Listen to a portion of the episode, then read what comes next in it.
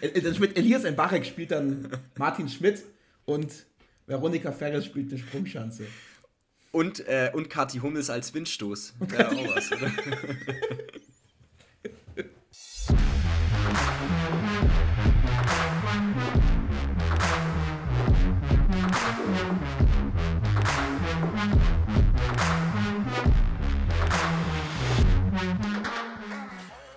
Und ich sage herzlich willkommen zu Spielplan, dem Sportpodcast für Vollfresser.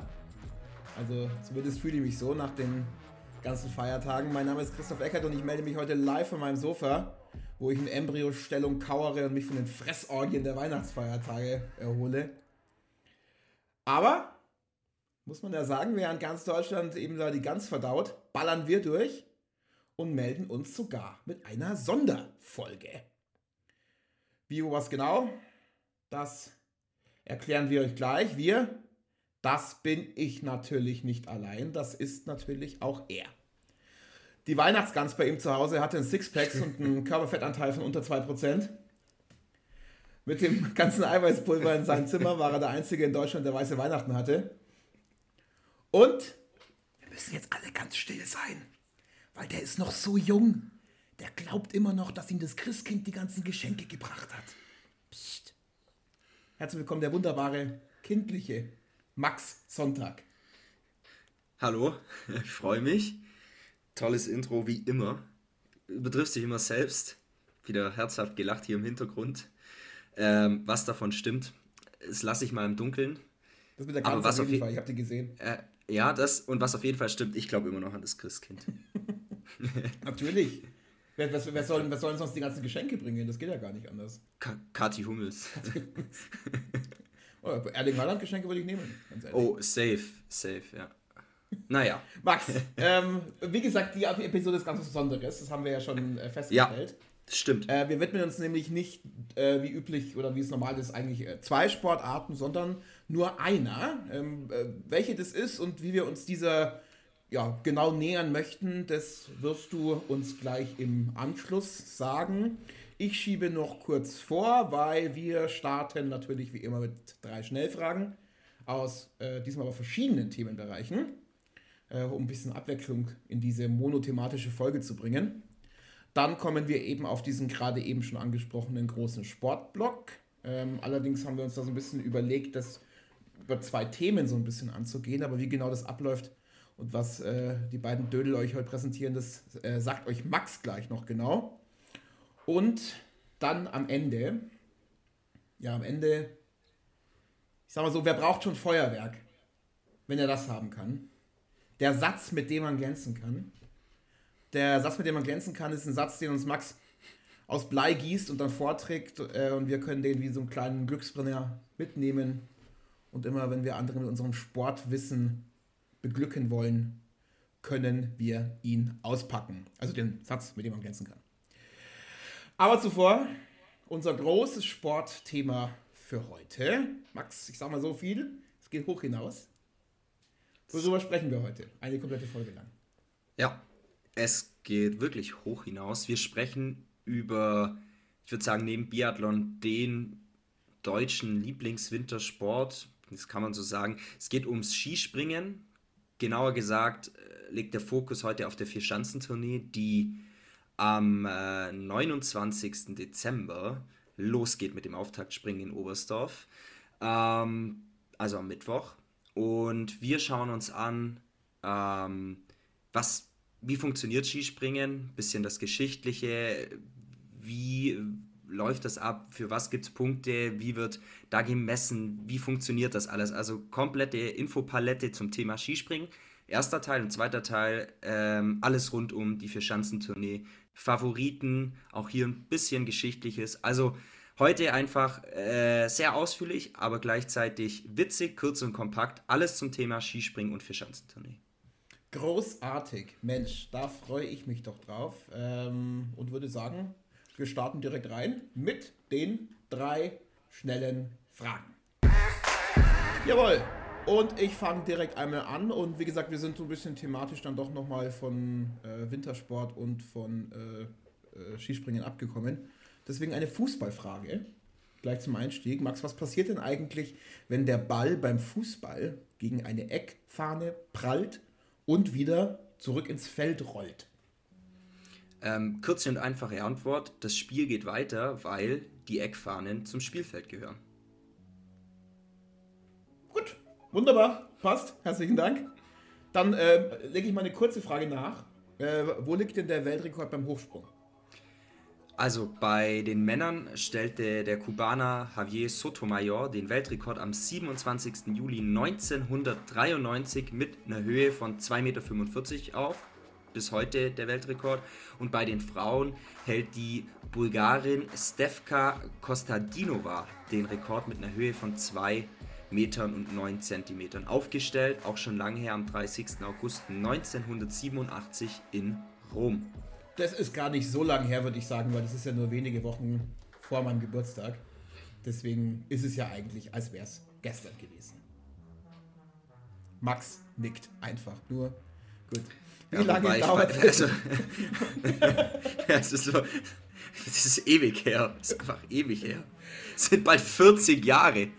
Jetzt, jetzt werde ich, werd ich unverschämt. Max, noch ist, noch ist besinnliche Zeit. Noch ist die besinnliche Zeit. Wie lange dauert die längste Schachpartie der Welt?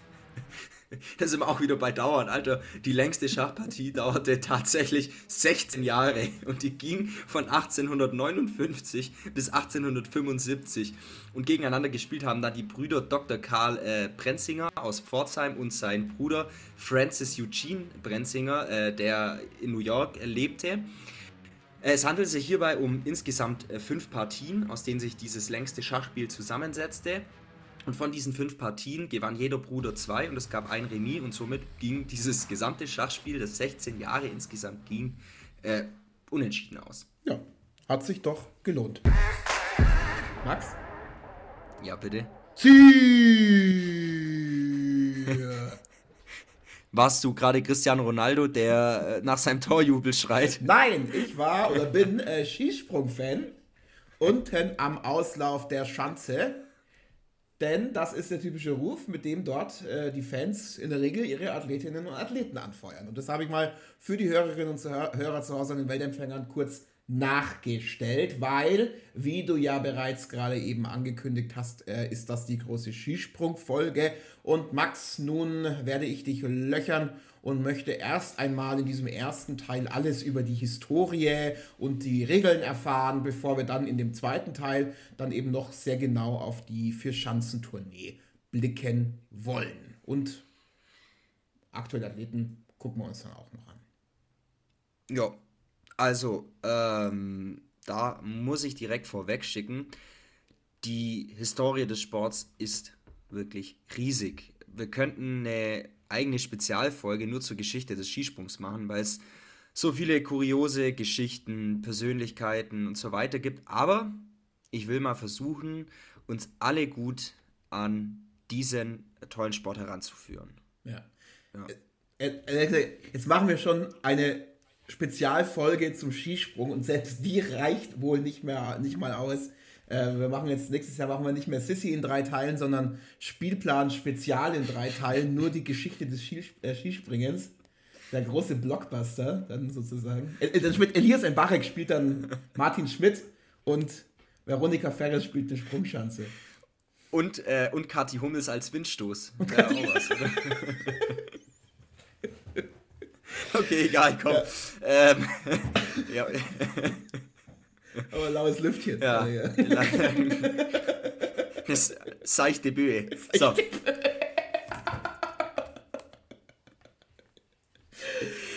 Also, okay, egal. Ähm, ich gebe mir jetzt mal Mühe und versuche alles kompakt, aber gut zusammenzufassen. Okay, wie immer, sehr gut, da freuen wir uns doch drauf. Max, dann starten wir doch mal ganz weit, weit vorne in der Geschichte. Wie kamen denn Menschen bitte auf die Idee, sich Skier anzuschnallen und eine Schanze herunterzuspringen. Alter Christoph, da sieht man mal wieder, dass du keine Ahnung vom Skifahren hast und nie okay. über den, den, den Pogo-Park in Fieberbrunn, glaube ich, war das herausgekommen bist. Ganz genau, Fieberbrunn. Ja, das Grüße gehen raus an Pogo. Grüße nach Fieberbrunn. Und Sebastian Kurz, der bösen Zungen, böse Zungen behaupten, er fährt da immer noch Ski, nachdem er zu mhm. viel Zeit hat. Ja, jedenfalls, ähm, jedes Kind und alle die halbwegs Skifahren können, suchen sich auf der Piste immer kleinere Chancen und Vorsprünge und versuchen eben abzuheben. Das macht einfach Bock, habe ich auch gemacht, habe okay. ich mit meinen Kumpels gemacht früher beim Skifahren. Genau, und genau so ging es wohl auch den Einwohnern von Telemark. Das ist ein kleiner Ort in Norwegen und schon im 18. Jahrhundert soll es da losgegangen sein, dass sich die Einwohner von Telemark eben auf ihre auf ihrer Skistrecke kleine Hügel gebaut haben und dort rübergesprungen sind. Das war dann so erfolgreich, dass die Sportart äh, die Sportart eben dann irgendwann getrennt wurde. Also dann hattest jetzt, du eben nicht nur ein Ski. Äh, jetzt ja? unterbreche ich dich mal, weil Telemark, Max, da klingelt es ja selbst bei mir. Aber da kommen wir gleich noch da dazu, oder? Da sagst du noch einen Satz dazu. Also ich will die ganze Spannung hier nicht vorwegnehmen, aber ja, Telemark kommt uns heute nochmal unter. Lass mich kurz weitermachen. Okay. Also, ähm, wie gesagt, die Sportarten wurden getrennt, das Skifahren und Springen. Und in Holland äh, ging die Entwicklung des Sports dann weiter, vor allem im militärischen Kontext.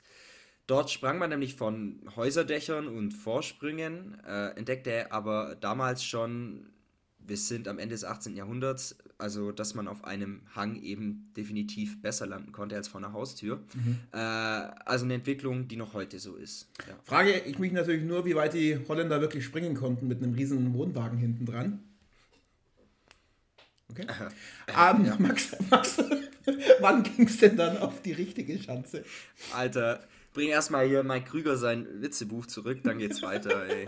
Alter. Was ist es heute schon wieder? Naja. Okay, also. Ähm, ja, äh, die erste Chance ist tatsächlich fast so alt wie deine Witze. Ja. 1879 wurde die im heutigen Oslo erbaut, in Norwegen. Äh, ja, generell kann man sagen, dass Norwegen so ein bisschen das Mutterland äh, des, des Skisprungsports ist. Äh, viele bekannte Innovationen fanden dort statt, aber auch in Westeuropa, also auch bei uns in Deutschland wurde die Sportart sehr schnell populär. Und wenn eine Sportart populär wird, Christoph, was passiert dann? Dann äh, schickt die ARD Alex Pommes und der langweilt uns dann damit. Alter, kein Mensch weiß, was du gegen Pommes hast. Ich finde den find gut. Ja, ich finde den auch gut, wenn ich umschalte. Max, weiter, komm. Also, oh, was, wie, wow. wie ging es weiter? Was, was passiert dann? Kommt jetzt Bommes mit in die Liste zu Holland, Hummels und Co., oder? Ja, Nein, also, das, hat, das hat Bommes nicht verdient. Das hat Bommes nicht verdient. Okay, also wie ging es weiter? Ähm, weil die Sportart äh, so populär wurde, wurde sie bereits ja, seit Anbeginn der Olympischen Winterspiele im Jahr 1924 dort ausgetragen. Da gab es noch nicht mal eine genormte Chance. Und die ARD, mein lieber Christoph, mhm. äh, die stieg erst in den 60er Jahren in das Spiel ein verhalf aber auch nochmal zu einem enormen Popularitätssprung. Äh, ja, ist klar, weil es der Bommes noch nicht gab. Ähm, also ich, ich, ich fasse nochmal eben zusammen. Ähm, es ging los quasi mit äh, so ein paar Skifahrern in Telemark, in Norwegen, glaube ich, war das, hast du gesagt? Die sind ja. über einen Hügel gesprungen. Dann kamen Holländer, dann wurden Schanzen in Oslo gebaut und dann erst kam es irgendwie bei uns erst so richtig rüber. Und dann sind wir jetzt erst da, wo wir jetzt eigentlich heute sind. Nee, natürlich nicht. Und das ist schon spannend zu beobachten. Also, der Sport hat sich ja irre weiterentwickelt. Wenn man jetzt alte Archivbilder sich anschaut, wie die Menschen in Kleidung von damals, also viel schwererer Stoff, mit Stöcken und rudernden Armen die Schanzen ja regelrecht herabbrausten, dann hat das mit heute eigentlich gar nichts mehr zu tun. Irgendwann fielen die Stöcke weg, dann gab es eine Stellung, bei der die Ski parallel und die Arme nach vorne genommen wurden, um möglichst viel Schwung zu bekommen und dann eben viel Fläche zu bilden und zu gleiten. Und mhm. den Skisprung, wie wir ihn jetzt heute kennen, also Arme nah am Körper und vor allem die V-Stellung der Ski, also vordere Spitzen offen und hinten zusammengeschlossen, das ist erst eine Erfindung der späten 80er Jahre. Mhm. Und zwar gab es da den Schweden Jan Bocklöf, der fand bei einem seiner Trainingssprünge eher zufällig raus, äh, dass sich ein besserer Auftrieb und somit auch eine, eine größere Weite äh, erzielen lassen, wenn die Skier in der Luft zu so einem V geformt werden. Mhm. Und äh, das ist eigentlich ganz interessant, weil anfangs äh, bekam der Bocklöff äh, noch deutliche Abzüge von den Punktrichtern äh, nach seinem Gewinn des Gesamtweltcups im Jahr 88, 89 setzte sich dieser Sprungstil aber allmählich durch und alle sprangen so. Ja, also die ja, ja, die springen tatsächlich, jetzt wenn man es so sagen will, noch gar nicht so lange, so wie sie heute springen. Ja. Abgefahren, wusste ich nicht. Und äh, diese Landung mit dieser, dieser versetzten Schrittstellung. Ja, ja, ja, Christoph, ich weiß genau, was du ansprichst, nämlich den Telemark. Mhm. Ja, und so wird die Art zu landen, diese Art zu landen genannt. Äh, nein, also diese Art äh, gibt es bereits seit 1883. Mhm. Der Norweger, Achtung, cooler Name, Torju Torjussen entdeckte oder ja, erfand hier eben die Telemark-Landung. Und ja, das ist bis heute bewährt. Wenn man sie nicht macht, gibt es tatsächlich Punktabzug. Also und wird, wird damit, mein lieber Max, sind wir schon mittendrin in den Regeln. Gibt es zu der Historie noch irgendwas, was du jetzt unbedingt loshaben willst oder noch loswerden willst?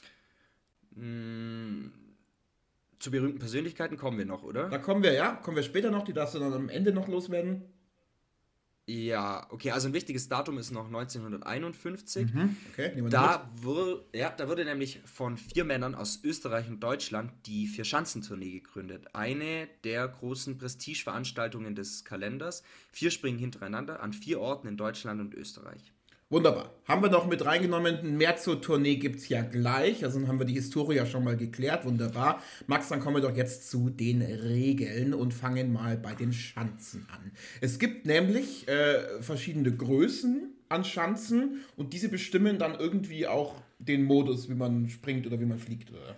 Ja, genau. Also, es klingt alles komplex, ist es aber nicht. Die Größe in der Schanze bemisst sich in der Regel aus dem Abstand zwischen dem Absprung, Punkt und dem sogenannten K-Punkt, also Konstruktionspunkt oder auch kritischer Punkt mhm. genannt. Mhm. Äh, das ist diese, dürften die meisten kennen, die eingezeichnete rote Linie am Landehang und das ist der Punkt, an dem das Gefälle des Sprunghangs flacher wird.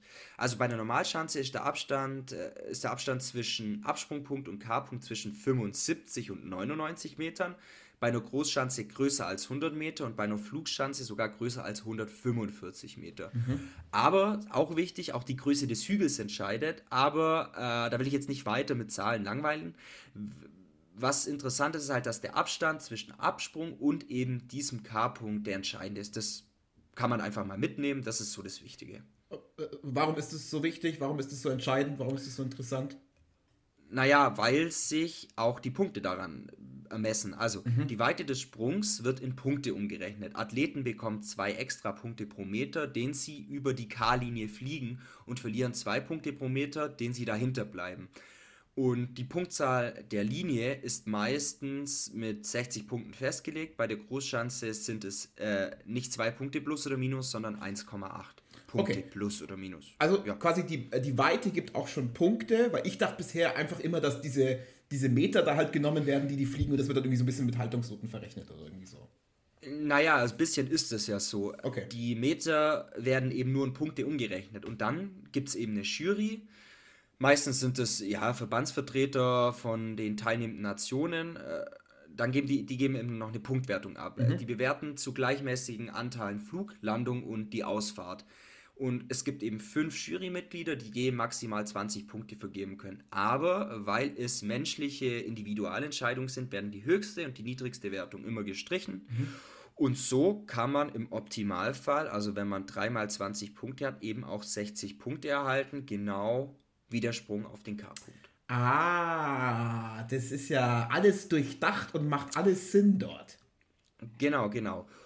Ganz entscheidend ist jetzt auch noch Folgendes. In den letzten Jahren kamen nämlich noch Windpunkte hinzu. Mhm. Also hatten Athletinnen und Athleten Pech mit ihren Windverhältnissen, dann bekommen sie hier Punkte gut geschrieben. Also der Wind ist auch ein entscheidender Faktor, wenn es um die Höhe geht, bei der die Springer starten. Je höher sie auf der Schanze starten, desto schneller sind sie, desto weiter können sie theoretisch auch fliegen. Kommt der Wind von unten, also haben die Athleten Aufwind, dann benötigen sie weniger Anlauf, um weiterzukommen. Mhm. Der Anlauf wird halt immer von jedem Absprung individuell von der Jury berechnet und kann durchaus entscheidend sein. Wind und vor allem der Eingriff der Jury ist hier sehr, sehr oft tatsächlich ein Streitpunkt. Ja. Okay. So viel mal zur Bewertung, würde ich sagen. Magst du vielleicht noch ganz kurz was zu den Modi sagen, also wie quasi gesprungen wird? Ja, kann ich machen. Also es wird meistens in zwei Durchgängen gesprungen. Im ersten Qualifikationsdurchgang sozusagen sind 50 Springerinnen bzw. Springer zugelassen und im zweiten Durchgang dann nur noch 30. Also die besten 30 des ersten Durchgangs kommen weiter. Und der letzte der Quali springt im Finaldurchgang als erster. Der erste Quali als letzter natürlich, um die Spannung zu erhöhen. Und bei der Vier-Schanzentournee gibt es nach der Quali ein K.O.-System, aber da äh, sprechen wir nachher noch ausführlicher drüber. Genau, dazu kommen wir gleich. Äh, sonst habe ich dir versprochen, dass du noch über Persönlichkeiten sprechen darfst. Das ähm, würde ich jetzt noch kurz einschieben, nur leider haben wir da keine Zeit mehr dafür. Deswegen mache ich jetzt wieder mal, ich hole wieder mal den Holzhammer raus und beschränke das einfach mal auf drei Persönlichkeiten. Sorry dafür. Ja, shit. Aber dann fange ich an. Also aus deutscher Sicht ganz klar Sven Hannawald. Der hat damals als erster überhaupt alle vier Springen der Vier-Schanzentournee gewonnen. Allein deswegen ist er eine Legende. Mhm. Dann auf jeden Fall, ähm, ich war immer sehr beeindruckt von ihm, möchte auf jeden Fall äh, den Österreicher Gregor Schlierensauer erwähnen. Wir hatten ihn unlängst bei uns auf Instagram. Der Mann ist eine Legende. Der hatte zwar zum Karriereende ein bisschen Pech, führt aber nach wie vor mit 53 Weltcupsiegen die ewige Bestenliste an und hat den Sport äh, jahrelang dominiert. Mhm. Ähm, und einen dritten, ja, ist echt schwer. Hm, klar, aus deutscher Sicht Jens Weißflug, der hat viele wichtige Turniere gewonnen. Oder natürlich Matti Nikänen aus Finnland, der war in den 70er, 80er Jahren aktiv und ja, hatte eine perfekte Karriere, kann man sagen. Mhm. Aber da ist natürlich auch noch Kamil Stoch, äh, der ist noch aktiv, immer noch gut dabei und kann es noch schaffen, alle wichtigen Titel, also Olympia, Weltcup und äh, Weltmeisterschaft zu gewinnen. So, jetzt ja. unterbreche ich einfach mal, das waren schon mindestens fünf Namen, Max, was eine absolute Unverschämtheit ist, ehrlich gesagt. Shame on me. Shame ja. on you ist. Schreibe ich mit Nikolaus in sein goldenes Buch für nächstes Jahr. äh, wir blicken deswegen jetzt schnell weiter, weil du so viel Zeit hast liegen lassen und beschäftigen uns mit dem ganz großen Block der vier Schanzentournee. Max, jetzt geht es um das Event im Skispringen, ja, schlechthin, würde ich sagen, die vier Schanzentournee. Äh, das ist eine Sportgroßveranstaltung, würde ich mal sagen, äh, die uns von kurz nach den Weihnachtsfeiertagen bis dann eben zum Dreikönigstag Anfang Januar ja, begleitet. Ähm, Im Prinzip eigentlich ist es so, wartet jeder Skisprung-Fan und Sportbegeisterte nur darauf. Und ähm, da bin ich wieder mit meinem Vater und den äh, unseren TV-Wochenenden. Das haben wir natürlich auch immer geguckt und haben das immer zwischen den Jahren angeschaut. Einmal war ich sogar persönlich dort, aber dazu komme ich vielleicht später noch. Ähm, heute es dann los mit dem Qualifikationsspringen in Oberstdorf. Das ist übrigens, Max, Fun Fact von meiner Seite, die südlichste Gemeinde Deutschlands. Ja, Interess interessant, tatsächlich interessant. Also noch südlicher steht gerade nur Kräuter Fürth in der Tabelle der Fußball-Bundesliga. okay, aber das ist wieder ein anderes Thema.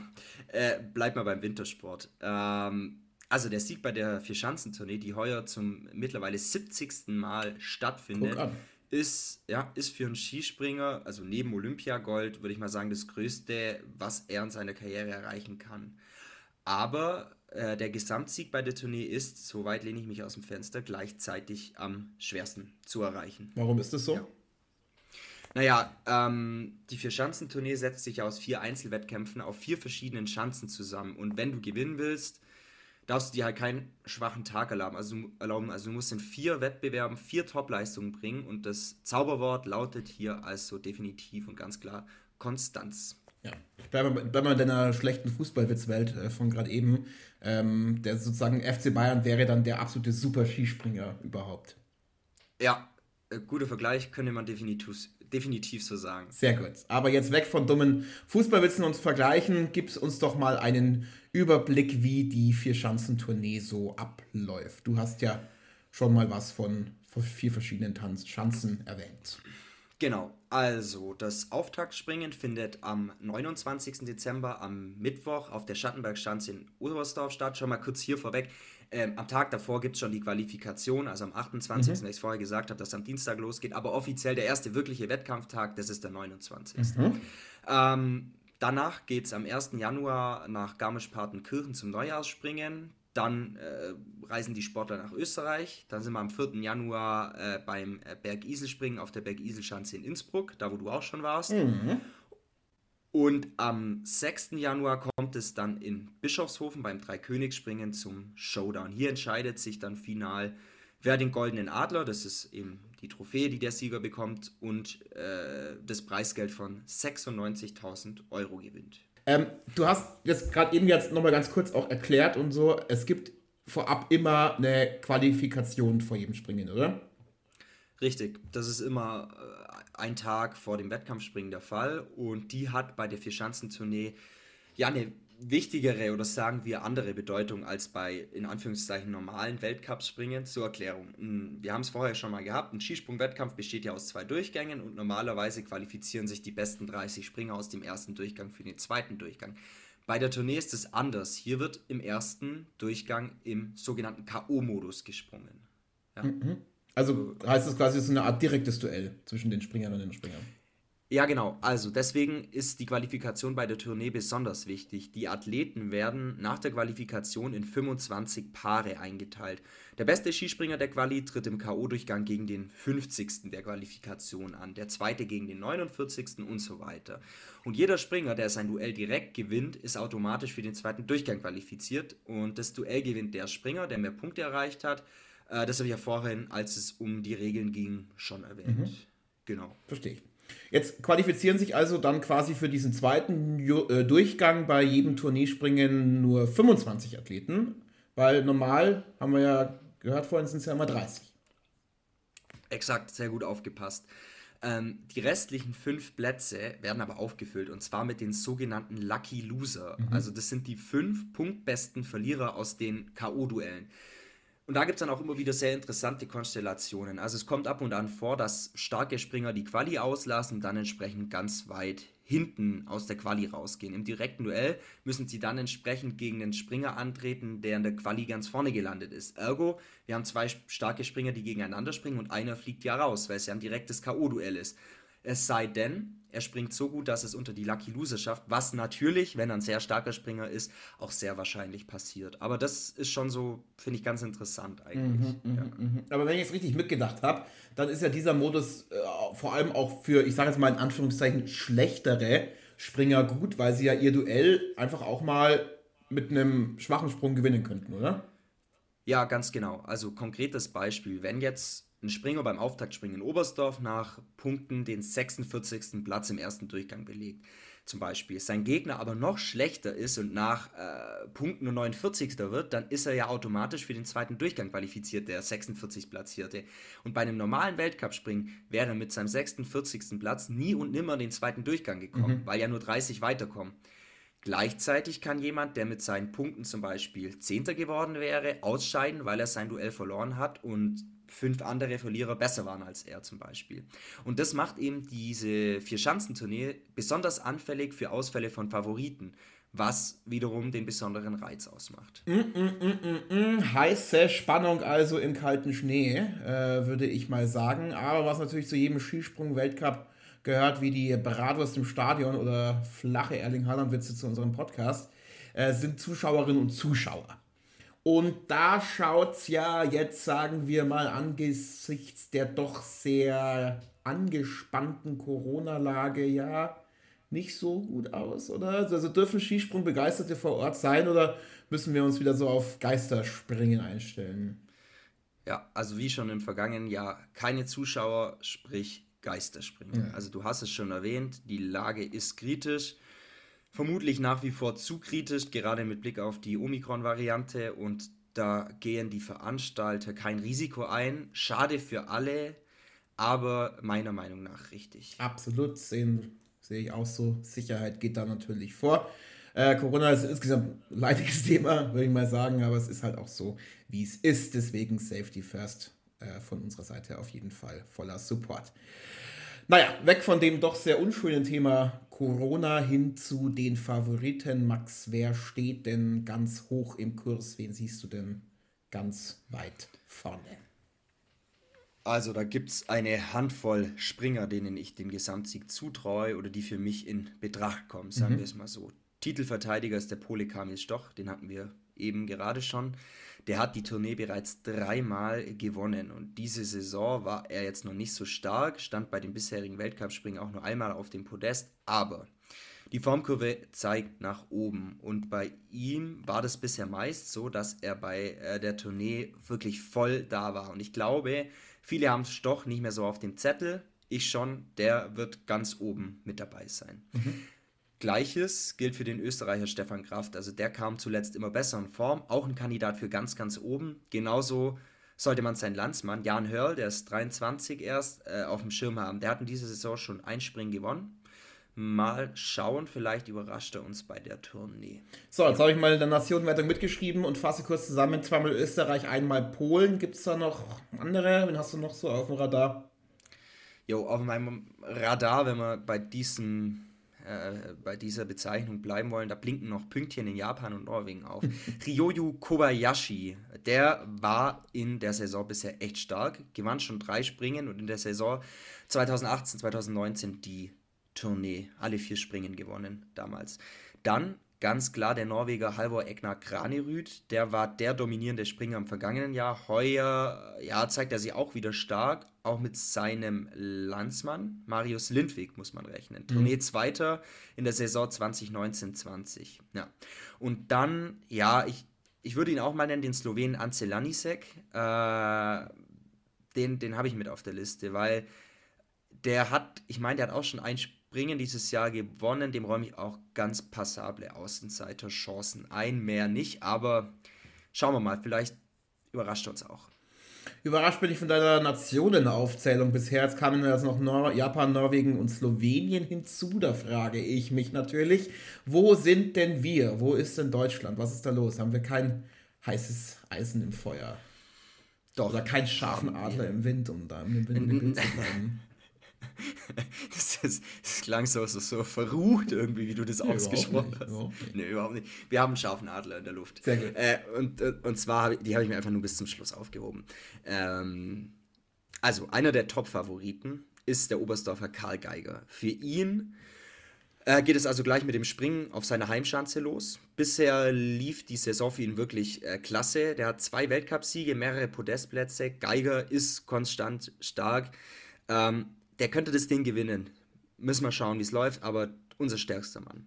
Dann Markus Eisenbichler, äh, den möchte ich und muss ich auch nennen.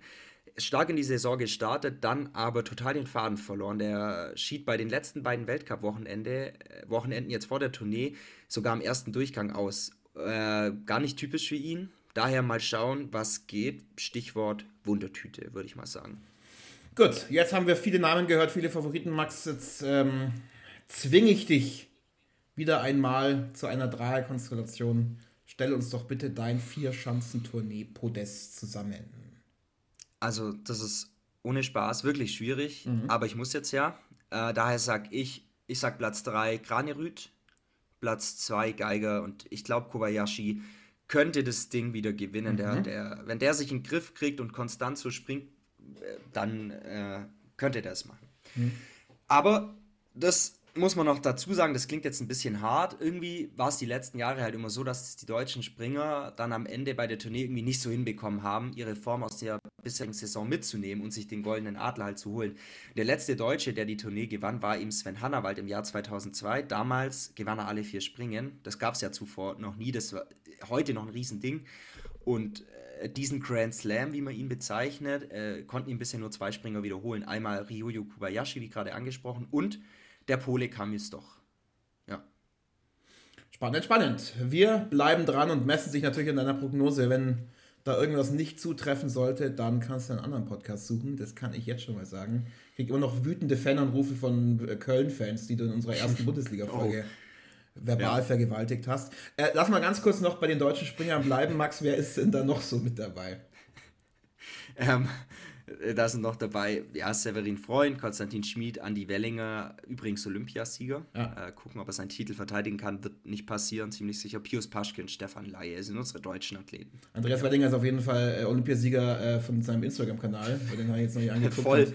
Ich habe mir die Weihnachtsgrüße angeschaut und dachte mir, oh Gott, der Junge kann gar nicht antreten, weil er, glaube ich, in eine Steckdose gefasst so wie der, wie der ausgeschaut hat. Das Sakko hat er, glaube ich, übernommen von Hansi Hinterseher und Florian Silbereisen. Die haben das vorher aufgetragen. Und dann hat sich da und Wellinger gedacht, komm, jetzt knall ich mir das auch noch drauf. Mach ich mit. Ja, es ist so, so wie, wie aus so einer Teenie-Boyband aus den 90ern, diese Haare. Ja. Oder? Ja. Alter. Ja. Voll krass, ja. voll krass. Naja. Also, auf jeden Fall Instagram-Sieger Andreas Wellinger. Ähm, Max, eine Sache, da bist du mir bisher jetzt aber ganz schön gescheit davon gekommen. Und zwar haben wir bisher nur über männliche Springer gesprochen. Gibt es denn keine Vierschanzentournee ja. für Frauen? Ähm, da sprichst du ein spannendes Thema an, finde ich. Ähm, um deine Frage zu beantworten, nein, für Skispringerinnen gibt es so ein Event nicht. Es gibt immer mehr Stimmen, die das fordern und die Veranstalter der Vierschanzentournees sagen auch, äh, es wird an einer Tournee für die Frauen gearbeitet. Also schon mal ein äh, wichtiger Schritt, aber noch nicht genug. Mal gucken, wann diese Vierschanzentournee für die Frauen umgesetzt wird. Äh, ich glaube, das wäre auch ein, ein, super spannendes Event. Ähm, schauen wir mal, wie es da weitergeht. Zumal wir richtig starke Springerinnen auch haben, muss man ja sagen. De total. Also Katharina Althaus gut in die Saison gestartet. Wir haben äh, als äh, Skispringen bei den Frauen erstmals olympisch war. Ich meine, das war auch 2018. Karina äh, Vogt mhm. äh, ist deutsche Springerin, die hat äh, ist die erste Olympiasiegerin überhaupt geworden, eine Deutsche. Also wir haben wirklich einen guten Kader und, und das kannst du dir wirklich richtig gut anschauen. Es macht Spaß dazu zu schauen. Also ähm, da ist viel Talent da. Also wirklich wäre wär cool, wenn es sowas geben würde. Also ein flammendes ja. Äh, Plädoyer ja. für eine Vier-Schanzentournee für Frauen äh, die FIS-Cheffunktionäre, die sicherlich diesen Podcast regelmäßig hören, was anderes kann ich mir gar nicht vorstellen, äh, die wissen jetzt genau Bescheid. Max, ich sag vielen herzlichen Dank. Und wir sind schon wieder fast am Ende sozusagen. Äh, aber jetzt Max hat für uns noch was Kleines vorbereitet. Er hat eine ganze Nacht in der Küche gestanden und hat gebacken. Und zwar den Satz, mit dem man glänzen kann. Und Max, der Satz, mit dem man glänzen kann in dieser Spezialfolge Skispringen lautet folgendermaßen. Der Rekordsieger der Vierschanzentournee ist der Finne Janne Ahonen. Er gewann das prestigeträchtige Event insgesamt fünfmal und damit so oft wie kein anderer Springer sonst. Ja, Janne Ahorn war auch damals noch dabei, ist kein No-Joke, als ich eben da im Bergisel war, in Innsbruck. Und das, Janne Ahorn ist, ja, ist ja bekannt geworden als der Mann, der nie gelacht hat. Der, der nie, ja. der, der, da kann man nie ein Lächeln oder sowas und nie gelacht. Ganz im Gegensatz zu mir. Äh, ich habe da mir einen weggelacht, als ich da in, in, in der Fischanzen-Tournee in Innsbruck damals war, weil Milka, die hatten einen Verkaufsstand mit äh, Kakao äh, und Rum. Und nachdem, ja. ich da die, nachdem die Verkäuferin dort eine Studienkollegin äh, damals von mir war, ähm, war es bei mir eher rum mit Kakao, den ich da bekommen habe. Und ähm, es war witzig, sagen wir mal so. Sagen wir mal so, dass du da zugeschlagen hast, ey, wundert mich nicht. Nee. Aber wenn es geschmeckt hat. Es hat, es hat geschmeckt und es war eine ziemlich coole Stimmung. Ich meine nur, ähm, ehrlich gesagt, dass ich glaube, die zweite, die, die, zweite Runde, also die, die Finalrunde, glaube ich, die ist ausgefallen, glaube ich, aus Windgründen. Ah. Oder bin ich ausgefallen? Das kann auch sein, jetzt in dem Moment, wo ich es gerade erzähle. So, die sind doch regulär gesprungen, aber Christoph, du warst einfach weg dann. So oder so, ich würde sagen, alles richtig gemacht. Alles richtig gemacht. Alles richtig gemacht. Alles richtig machen jetzt auch Max und ich, weil wir steigen jetzt in unseren Opel Kadett und fahren nach Polen. Wir müssen nämlich vor Silvester noch ein paar wichtige Besorgungen machen.